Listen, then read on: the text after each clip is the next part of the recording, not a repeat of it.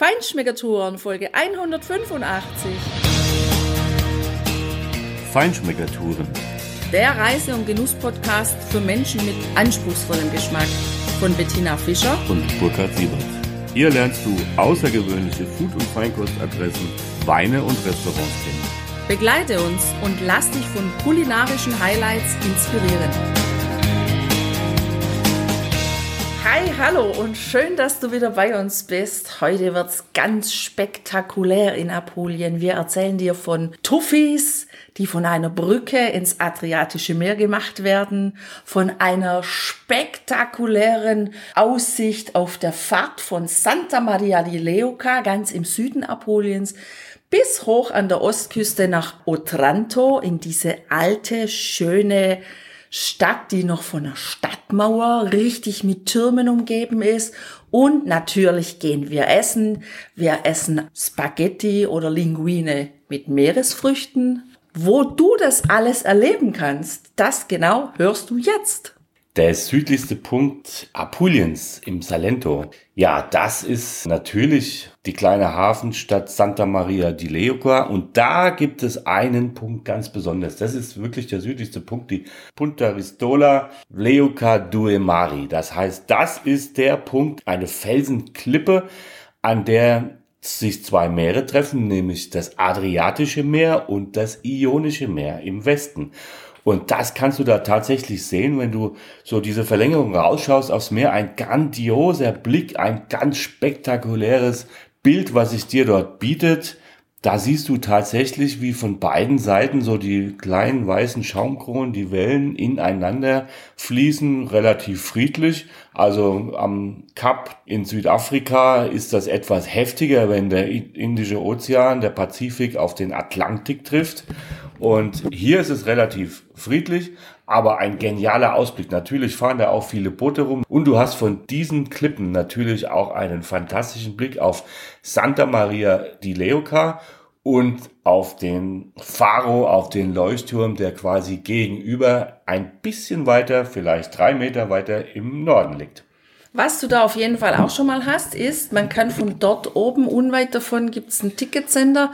Da kann man schon mal die ersten Grotten mit dem Boot besichtigen. Und wir dachten eigentlich, wir hätten schon einen richtig schönen Blick eben von diesem Punkt aus auf die Stadt Santa Maria di Leuca, die da sich auch in diese kleinen Buchten da reinschmiegt. Tatsächlich war es aber dann so, als wir hochgefahren sind zu dem Leuchtturm und ich konnte da runter fotografieren und diesen Blick genießen auf diese weiße Stadt. Vor mir die Wasserkaskaden, die ohne Wasser waren und die so ein bisschen an Kassel erinnern, also an die Wilhelmshöhe, halt auf Italienisch.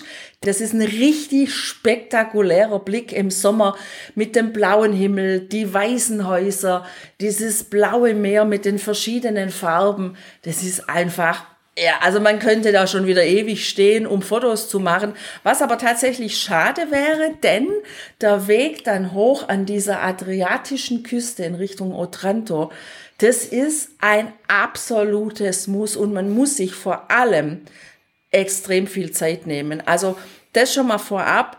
Wenn du die Tour mal machen möchtest und du möchtest wirklich genießen, filmen, vielleicht sogar mal im Meer baden oder auf jeden Fall schöne Fotos machen und eine Mittagspause vielleicht einlegen, dann plan wirklich einen ganzen Tag Tour ein, weil immer wenn du denkst, jetzt hast du alles gesehen, jetzt machst du kein Foto mehr, jetzt steigst du nicht mehr aus, dann kommt nach der nächsten Kurve das nächste Fotomotiv, wo du denkst, nein, stopp, anhalten, ich muss noch ein Foto machen.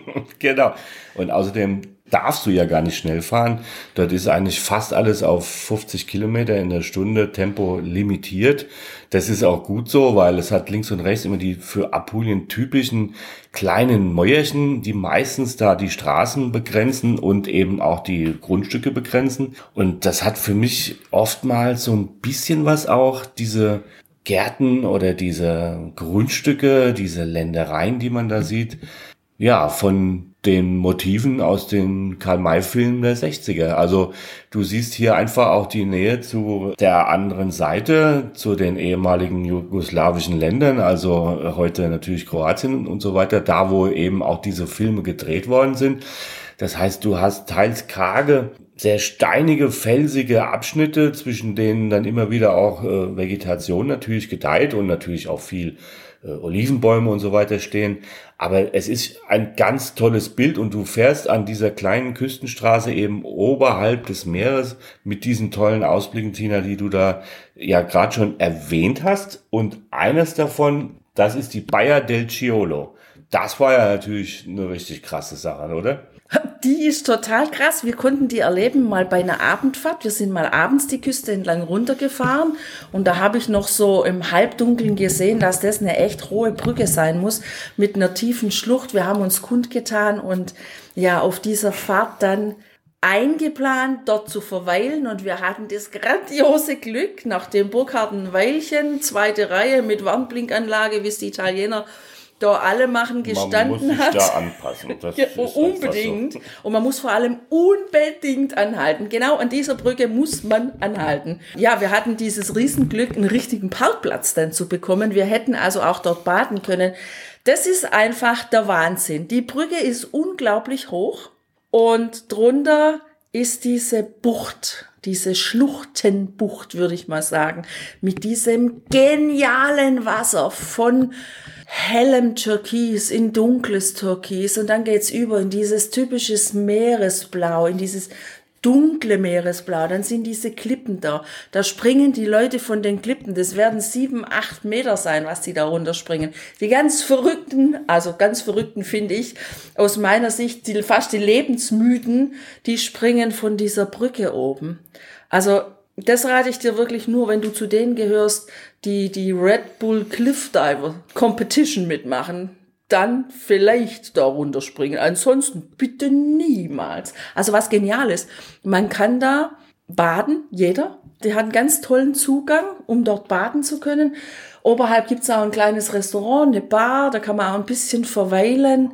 Aber was man vor allem kann, ist einfach schauen. Nur schauen und genießen, das ist ein Traum.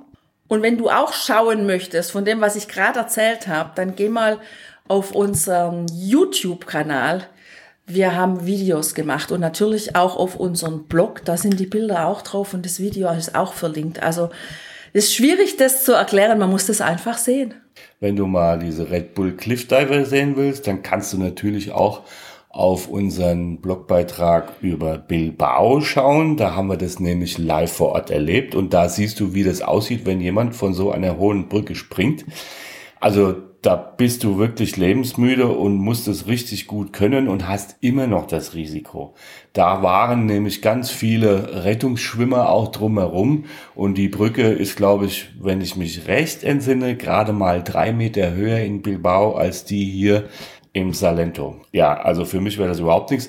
Was ich auch ein bisschen witzig finde, ist, dass die Leute da tatsächlich äh, unterhalb dieser Brücke, die ja eine also sehr stabile, massive, große Betonkonstruktion ist und auch so ein paar Stufen hat, an diesen Klippen hoch, die klettern da hoch und setzen sich da auf so schmale ja, Betonvorsprünge, wie so kleine Absätze also meins wäre es nicht, sage ich ganz ehrlich. Äh, ich bade lieber auf der anderen Seite. Aber dazu kommen wir noch in einer anderen Podcast-Folge. Naja, also schwindelfrei musst du auch sein, wenn du auf der Brücke stehst und runterschaust.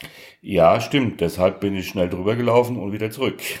und wenn ich im Auto drüber fahre, Tina, dann sitze ich und fahre und dann habe ich da kein Problem. Aber Du kannst natürlich auch noch viel mehr sehen, wenn es weiter hochgeht in den Norden an dieser Strecke Tricase Porto. Das ist dieses kleine Hafenörtchen von Tricase. Da lohnt sich auch tatsächlich mal anzubremsen. Ja, da hat's äh, auch eine ganz besondere Art und Weise am Strand oder an der Küste. Da kannst du nämlich, wenn du da durchfährst, erstmal siehst du ein ganz tolles kleines Häuschen ähm, so ein, so ein, ja, fast so ein, bisschen barock, marokkanisch, maurisch anmutenden Bau, der mitten da im Ort steht, wunderschön. Und wenn du dann oben wieder rausfährst, dann ist auch ein Parkplatz da. Und da kannst du dann runtergehen. Du kommst auch von dem inneren Hafenbereich natürlich dahin. Aber da gibt es ganz ja, wilde, zerklüftete, breite Riffsklippen, von denen du auch ins Wasser kannst zum Teil oder in den Hafen gelangst, ins Hafenbecken gelangst. Da gibt es auch einen kleinen Strand, aber der ist sehr weit hinten. Im Winter muss dieser Bereich ziemlich überspült sein oder wenn es heftige Stürme in der Adria gibt. Da ist zum Teil auch dann tatsächlich hineingebaut, so Absätze, Betonblocks oder wie soll man das bezeichnen, von denen aus wir auch Fischer beobachtet haben und wo es so kleine Buchten noch drin gibt. Was wirklich total hübsch ist an dieser Küste ist, dass man überall noch diese alten Tore sieht. Zum Teil sind sie eingefallen, zum Teil stehen sie noch fast ganz da, also aus Steinen gebaute, so Sandstein, fast Bernsteinmäßige Farbe ist es. Da sieht man einfach, ja, die Verteidigungslinie von ehemals, ja, wo die Angriffe übers Meer kamen und wo wirklich Stück für Stück so alle, hm, vielleicht zehn Kilometer etwa so ein Torre steht, um dort zu gucken, wer kommt denn da von der Meerseite her. Also das ist schön, das gibt auch unheimlich schöne Bilder und es ist auch so, also das rate ich dir unbedingt, wenn du da entlang fährst, immer wieder anzuhalten und bis vorne hinzugehen, so weit du nach vorne kommst, ohne dass du natürlich abstürzt, weil immer wenn du eben vorne stehst, dann siehst du erst richtig die Klippenformationen, die Buchten, die sich da ergeben. Schon wenn du nur drei, vier, fünf Meter zurück bist, siehst du das nicht. Du nimmst es nicht wahr und du hast dieses grandiose Meer, diese Farben dieses Meeres. Das hast du einfach nicht und das ist total schön. Super schön war die Grotta Zinzulusa da geht irgendwann oben von der Straße ein Schild ab, ist ganz groß angeschrieben, rechts geht's runter. Da kann man auch schon, wenn man die Straße runterfährt, an der Straße dran parken. Da gibt's Parkautomaten, da wirft man das Geld ein, wie viele Stunden man eben denkt, dass man da ist. Aber man kann auch bis ganz unten hinfahren. Da gibt's dann auch nochmal einen Parkplatz, das haben wir gemacht und wir haben natürlich mal wieder einen Parkplatz in der ersten Reihe gekriegt, wie so häufig. Also das macht Spaß. Und was es da gibt, ist die Grotta Zinzulusa, ein schönes Restaurant, das oben am Fels thront, wo man einen grandiosen Blick hat über dieses Mare Adriatico und wo man, wenn man runterblickt, witzigerweise auf einen relativ großen Swimmingpool blickt, wo man Eintritt bezahlen kann. Und dann hat man echt die Möglichkeit, in diesem Swimmingpool zu baden, auf den Sonnenliegen zu liegen, den Sonnenschirm zu haben. Oder man geht direkt runter ans Meer, kann direkt dort ins Meer reinspringen, auch wieder von Felsen oder eben auch ganz normal ins Meer reingehen. Man kann die Fischerboote sehen, man kann die Besucherboote sehen, die in die Grotte fahren und man kann mit dem Ticket auch selber in diese Grotte reinlaufen. Wir haben uns nicht für die Grotte entschieden, wir haben uns für diesen Meeresblick entschieden mit einem Mittagsimbiss. Linguine alla vongole.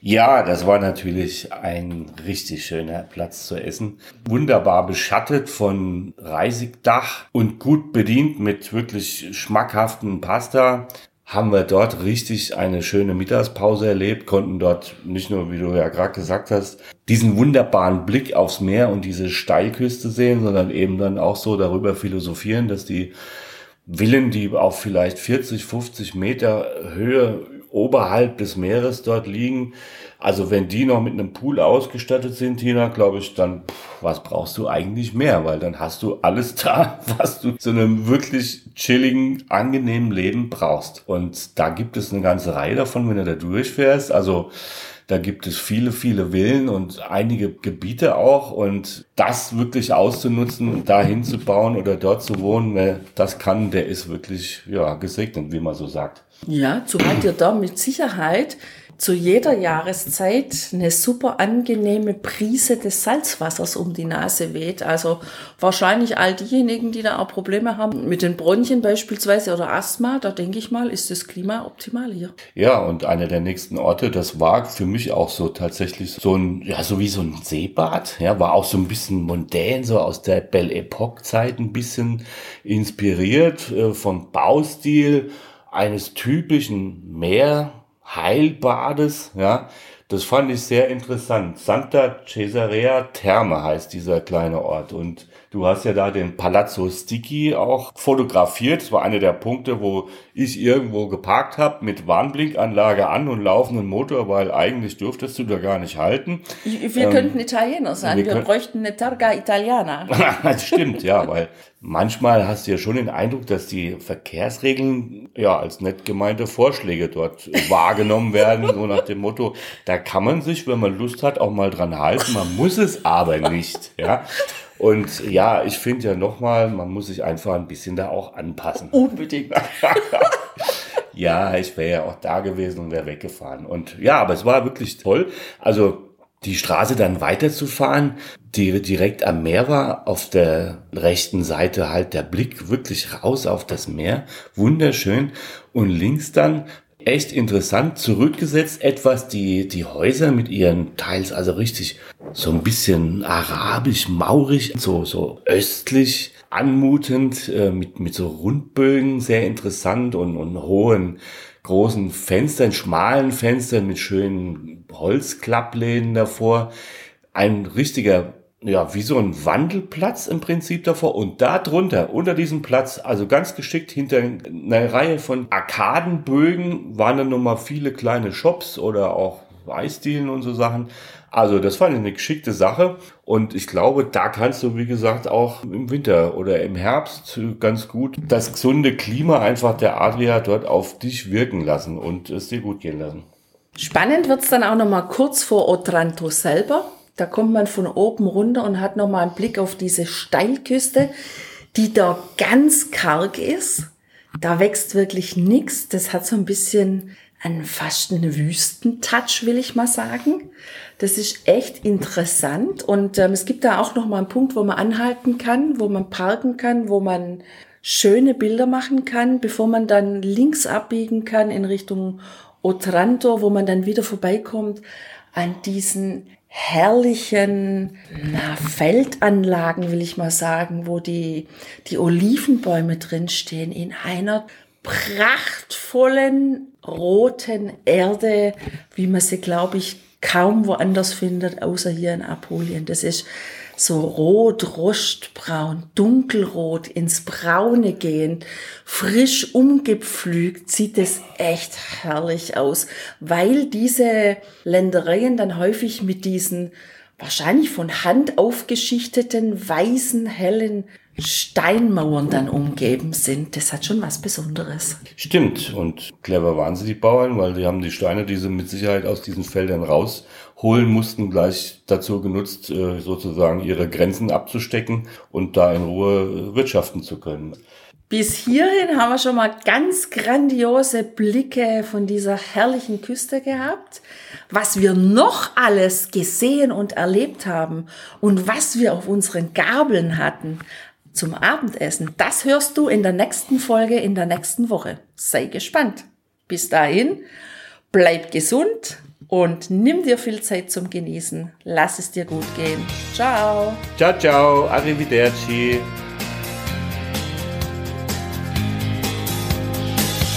Hier endet dein Genusserlebnis noch lange nicht. Komm rüber auf unsere Homepage feinschmeckertouren.de und schau dir die Bilder zu unserer Show an.